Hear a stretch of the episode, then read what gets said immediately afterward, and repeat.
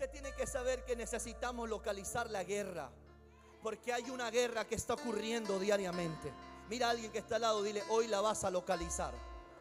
Ya aprendiste que es importante. Sí, ya, ya aprendiste que es importante que seas un guerrero. Pero ahora tienes que saber en qué área vas a establecer la victoria.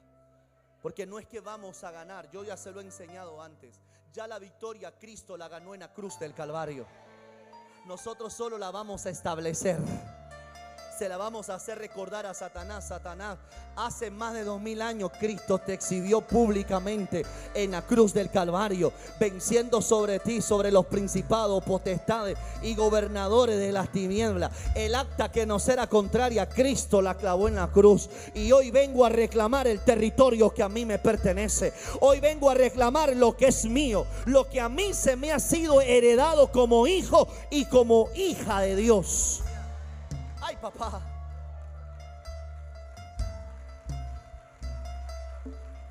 ¿Sabe dónde comienza la guerra? Alguien está despierto aquí conmigo en esta mañana. Oiga, con este mensaje usted no se puede dormir. ¿Sabe dónde comienza la guerra espiritual? Cuando la palabra del Señor es predicada. Desde que la palabra de Dios es predicada, se manifiesta una actividad demoníaca para robar la semilla de la palabra.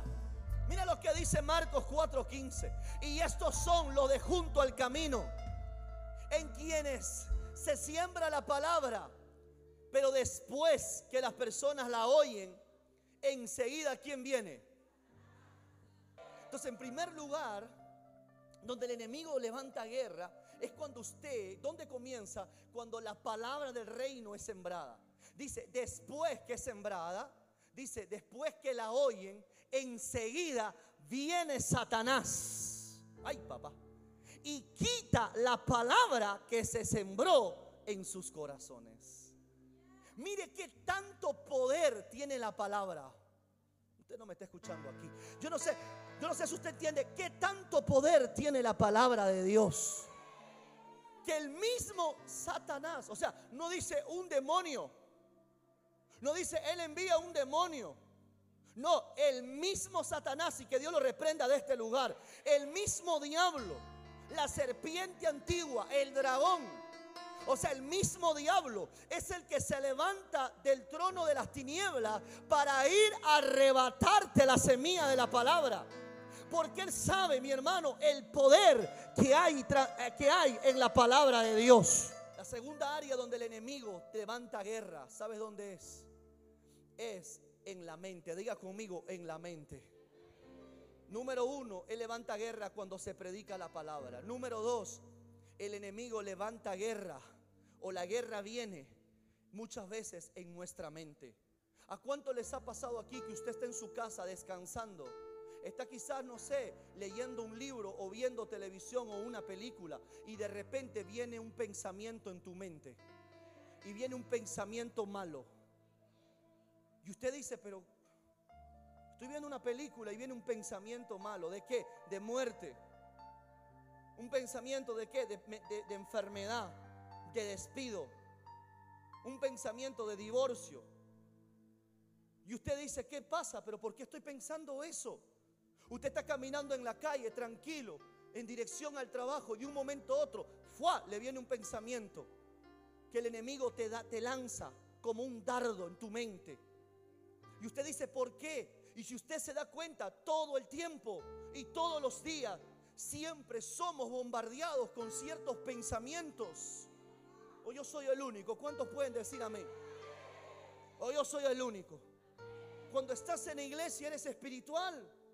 Cuando estás en la iglesia quieres alabar, exaltar al Señor, tienes determinante y dices, no, voy a hacer las cosas bien, voy a obedecer al Señor, voy a caminar en justicia, voy a caminar en rectitud. Pero todo es que sales de la iglesia y el diablo te dardea y el diablo te lanza pensamientos y tú dices, ¿será que me falta orar más? ¿Será que me falta leer más la Biblia? ¿Será que me falta meterme más a comunión? Mi hermano, la comunión es buena, meterse en oración es bueno, pero no se trata de qué tanto le estés dando al Señor. Se trata de que seas consciente que estamos viviendo una guerra espiritual diariamente en nuestra vida. Y que tú tienes que decidir o eres una persona que toma una actitud defensiva o tomas una actitud a la ofensiva.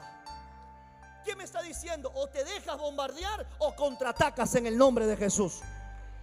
Yo no sé quién está aquí conmigo en esta hora. O sea, tienes que determinar.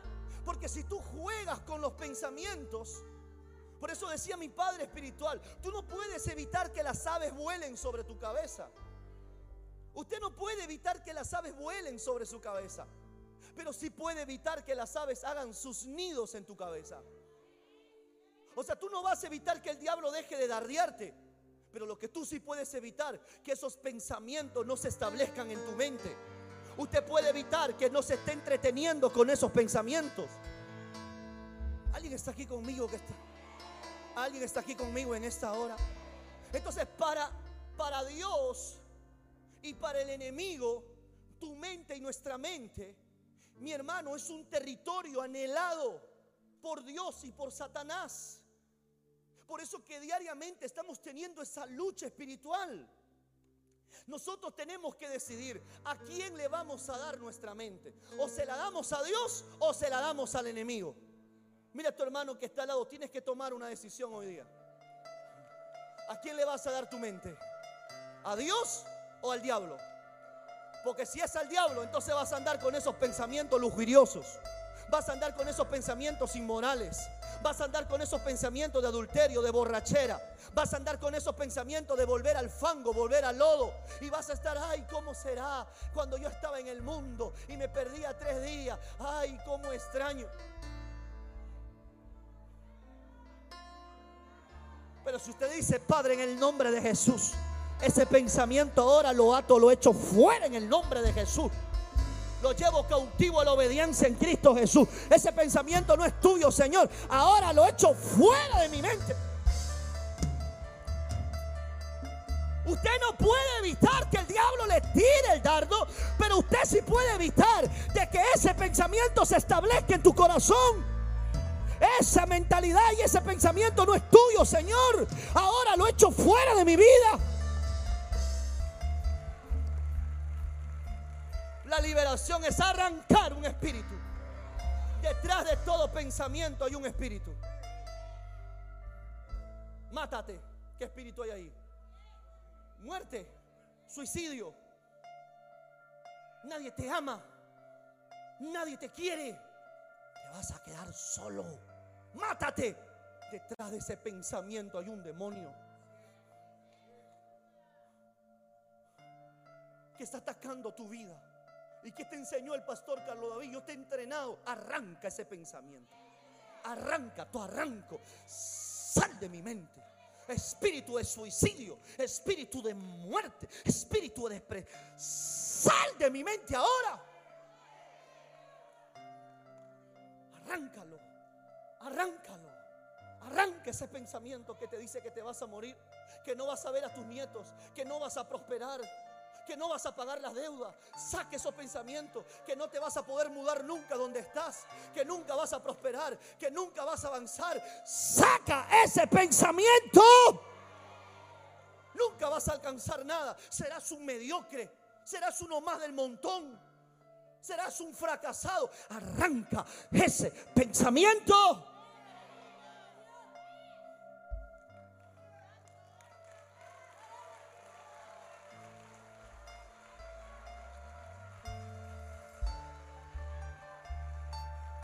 Nunca tendrás un hijo.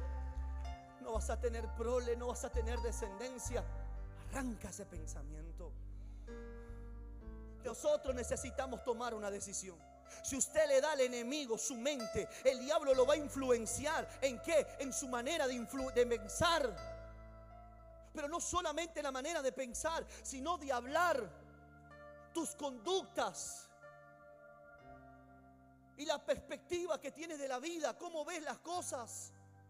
O sea, tu pensamiento afecta tu forma de hablar, afecta tu conducta y la perspectiva de cómo ves las cosas. Y, todo, y sobre todo compromete tu destino, compromete el llamado que Dios tiene para ti. Usted no puede arriesgar su llamado, usted no puede arriesgar el propósito de Dios. Mire, mire la mente, cómo el enemigo ataca ansiedad. ¿Qué más? Preocuparse demasiado. Hay gente que anda muy preocupada por cosas que todavía ni suceden, pero desde ahora ya están preocupados, desesperados. No es que ya viene Navidad. Oye, falta cuatro meses. Y ya estás preocupado, desesperado por la Navidad. Ya estás preocupado porque el colegio el otro año ya van a abrirlo ya. Mi hermano dice el Señor que pongamos todas nuestras cargas delante del Señor. De nada, dice el Señor, estéis ansiosos o afanados, porque por más que te afane, no podrás darle a tu estatura un codo, ni podrás hacer un cabello blanco negro, ni uno negro podrás hacerlo blanco, sino que todas vuestras peticiones sean presentadas delante de nuestro Dios. Porque Dios nunca nos dará lo que nosotros le pedimos. Él nos dará conforme a sus riquezas en gloria. Más de lo que nosotros pedimos y esperamos. Más. Entonces preocupación, depresión, pensamientos sexuales, fortaleza de la mente. Mira, esos son los dardos que el diablo te manda todo el día. Todo el día. Y tú ahí, en una actitud de pasividad, jugando con esos pensamientos. Ansiedad, preocupación, depresión, pensamientos sexuales. Fortaleza, fortaleza de mente, imaginaciones, razonamientos, escapismo, escuchar voces, duda, confusión, esquizofrenia, estrés, patrones de sueños erráticos. ¿Está aquí conmigo? Pesadillas. ¿Y qué más dice? Mire todos estos espíritus, mi hermano. Esos pensamientos que el diablo lanza. Y que detrás de esos pensamientos que hay, ayúdeme por favor hay un espíritu demoníaco. Diga conmigo, detrás de esos pensamientos hay un espíritu malo. Hay un espíritu demoníaco. Hemos visto, mi hermano, que el encierro que hemos vivido este tiempo no ha ayudado para nada. Todo lo contrario. El encierro que nosotros hemos vivido ha afectado peor a muchas personas. Porque recuerda que todo estaba enfocado en el COVID-19. Y personas que ya tenían problemas en su mente han empeorado. Muchos de ellos no han muerto del COVID. Hay gente que no ha muerto de COVID, hermano. Pero usted mismo, usted tiene que saber que muchas personas han muerto y le han puesto COVID, COVID, todo COVID. Pero hay gente que no necesariamente ha muerto de COVID. Ha muerto de otro tipo de problemas. ¿Por qué, pastor? Porque el encierro no ayudó para nada. Hemos visto un incremento, mi hermano, en el alcoholismo, en la drogadicción, un incremento en la delincuencia. Hemos visto incremento en personas depresivas, en personas con esquizofrenia, personas que tienen un espíritu demoníaco que los está afectando. Ha habido un incremento. ¿Por qué, pastor? Porque no se le ha podido ayudar a esas personas. Porque a quien a quien ayuda a esas personas es la iglesia de Jesucristo. Por eso que la iglesia, mi hermano, no, no es cualquier cosa. Lamentablemente la iglesia no está bien vista quizás para las autoridades civiles. Ah, no, ellos son los religiosos. No, mi hermano, la iglesia cumple un papel social y civil muy importante. Entonces le diga conmigo, la mente es un territorio pero es un territorio que Dios no le ha prohibido a Satanás para que lo ataque. Escuche esto. La mente es un territorio que Dios no le ha prohibido al diablo para hacer guerra. O sea, el diablo no tiene una prohibición para atacar tu mente. Por eso que la mente está en un estado neutral. ¿Está aquí conmigo? O Dios o el diablo la quiere ocupar. Pero nosotros somos los que vamos a determinar a quién le vamos a prestar la mente. ¿Está aquí conmigo en esta hora? Cuando nosotros renovamos nuestra mente, ahí es cuando nosotros comenzamos a ocupar nuestro territorio. Mira lo que dice Romanos 12:2. Romanos capítulo 12, versículo 2. Dice el Señor, no os conforméis. Diga conmigo, no os conforméis. Diga conmigo, no hagas trato no te adaptes no te adaptes a este ciclo. a este ¿Qué ciclo. quiere decir? A esta era. O sea, no te adaptes al tiempo en el que vivimos. Mujeres, no se hagan a lo que hoy estamos viviendo. Varones, no se conformen al tiempo en el que vivimos. Porque hay gente que dice, es que los tiempos han cambiado.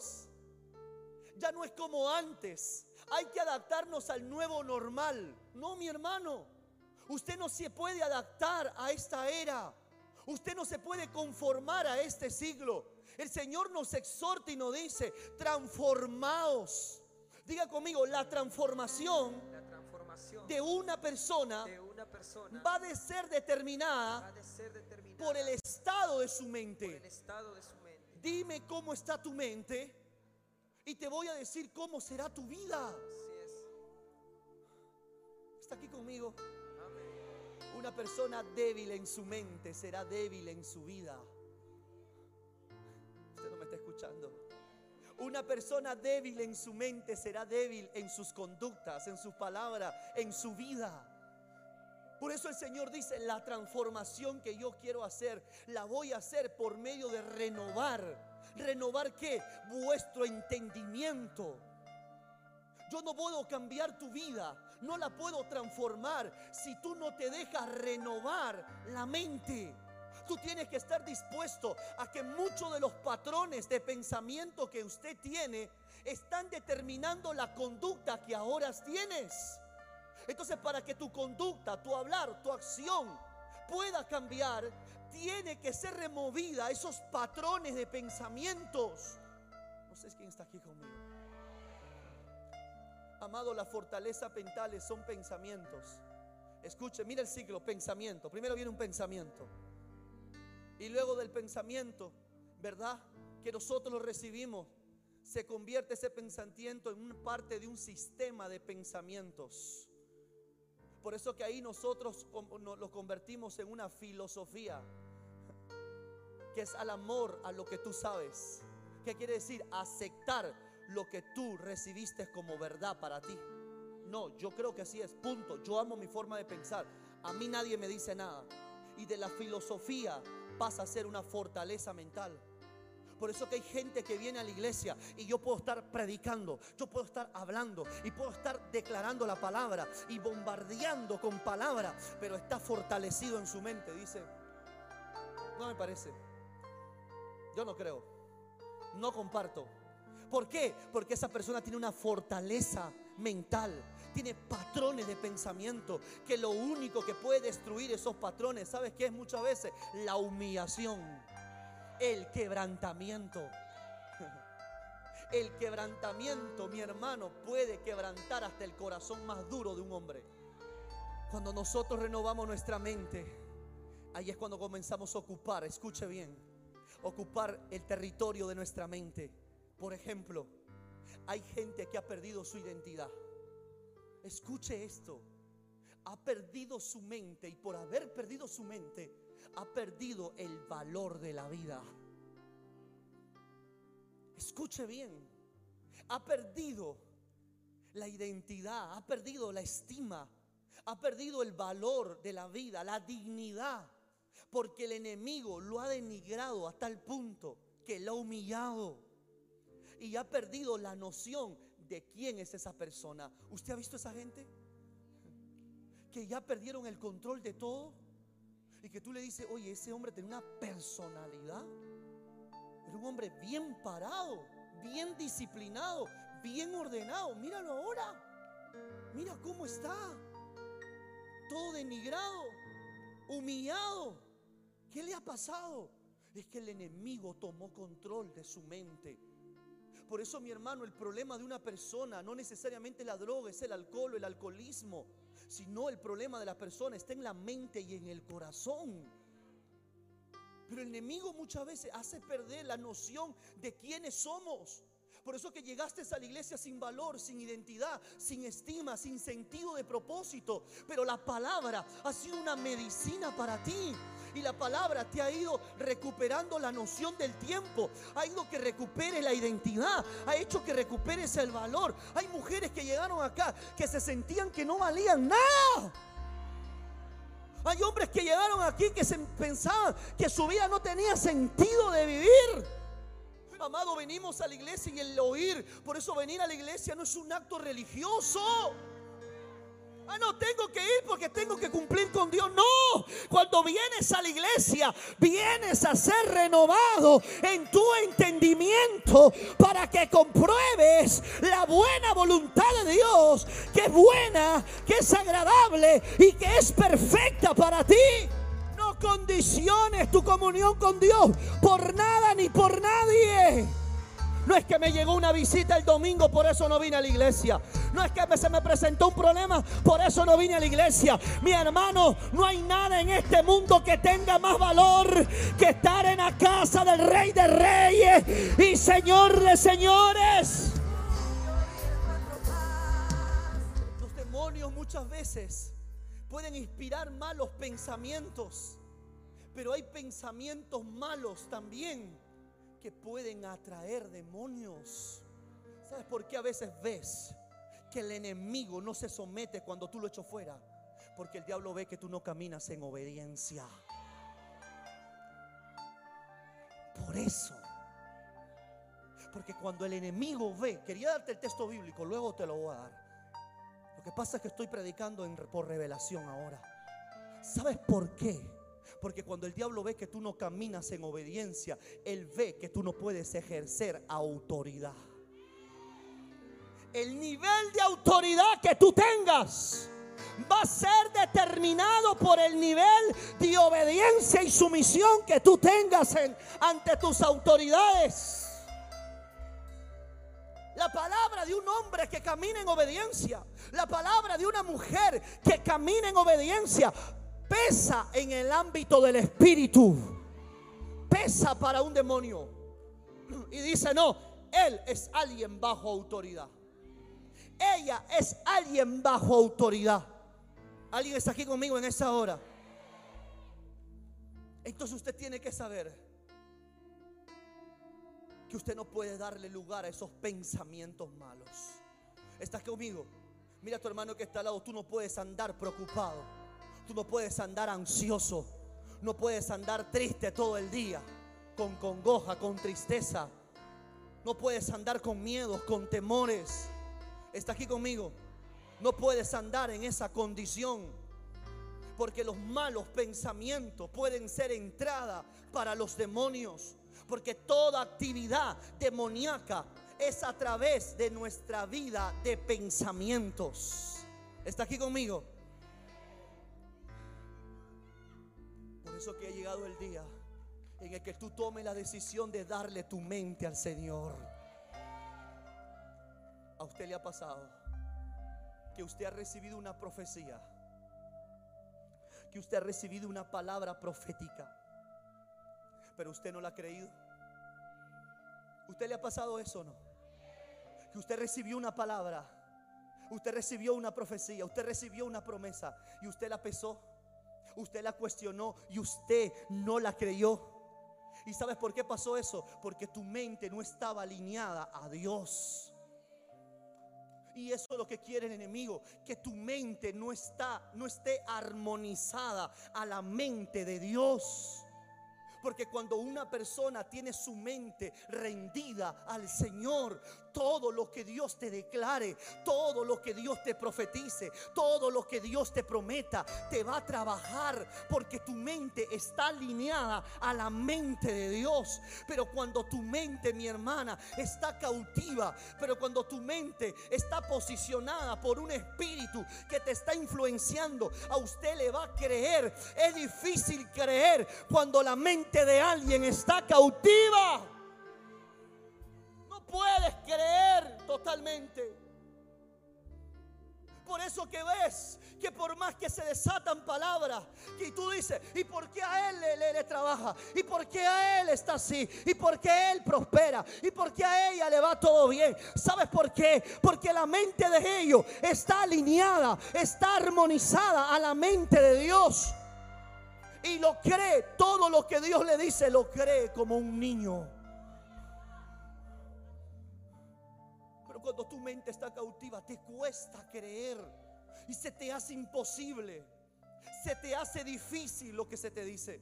Ah, no, eso es difícil. Eso es imposible. Yo lo veo, lo veo complicado. Mi hermano, el Señor quiere que hoy quiere traer libertad en tu mente. Dios no quiere ya que estés en duda. Dios ya no quiere que camines en credulidad. Por eso que yo declaro y profetizo en el nombre de Jesús que hoy al ser liberado en tu mente te está preparando para algo grande y maravilloso que Dios va a hacer en tu vida. Porque si liberamos tu mente y la alineamos y la armonizamos a la mente de Dios, todo pensamiento de bien que Dios tenga para ti se va a cumplir en tu casa, se va a cumplir en tu salud, se va a cumplir en tu finanza, se va a cumplir en tus proyectos, se va a cumplir en cada aspecto de tu vida porque tu mente está rendida a la voluntad de nuestro Padre Celestial. Viene nuevo tiempo para ti, iglesia. Vienen tiempos sobrenaturales para ti, iglesia. Hay alguien que lo puede creer en esta noche. ¿Cuántos quieren ganar la batalla?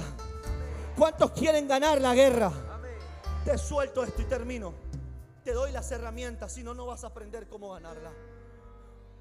¿Sabes cómo ganas la batalla? ¿Te lo digo no te lo digo?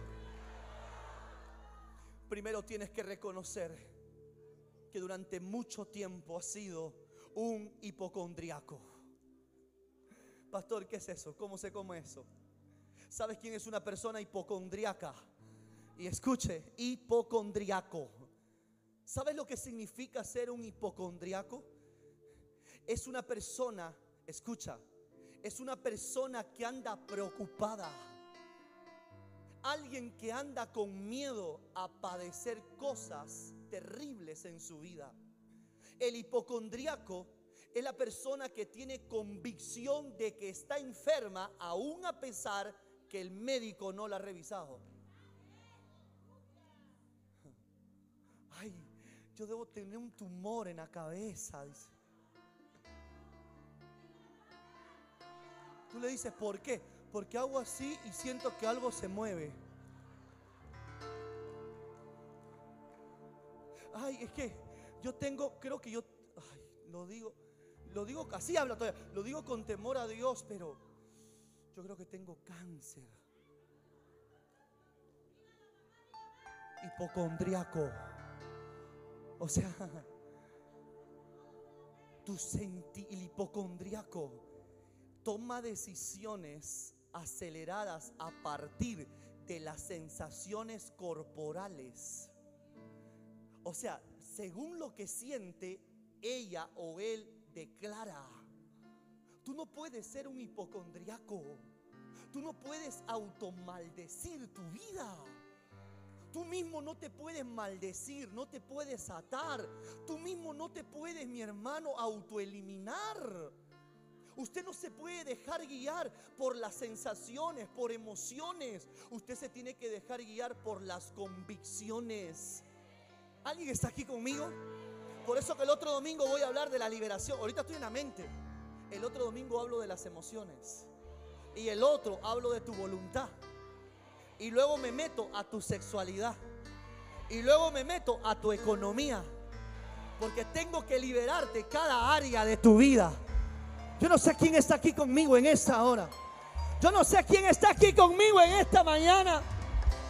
Es mi trabajo tener una iglesia que esté libre en el nombre poderoso de Jesús. Esto se diga conmigo, espíritu hipocondríaco, te echo fuera. Está aquí conmigo. Y te suelto. ¿Sabes cómo vamos a ganar? La batalla de nuestra mente para andar victoriosos. Número uno, usted tiene que haber, usted tiene que experimentar un genuino arrepentimiento. Porque usted ha estado de acuerdo con Satanás mucho tiempo. Y se lo digo con todo mi corazón. Has hecho acuerdos con el enemigo.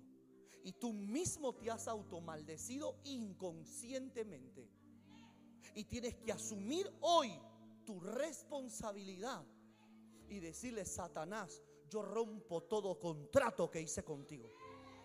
Todo acuerdo que hice por mi boca, por mis pensamientos, por todo, todas las formas que hice para ponerme acuerdo contigo. Ahora lo, lo- ahora me arrepiento y ahora renuncio a ellos.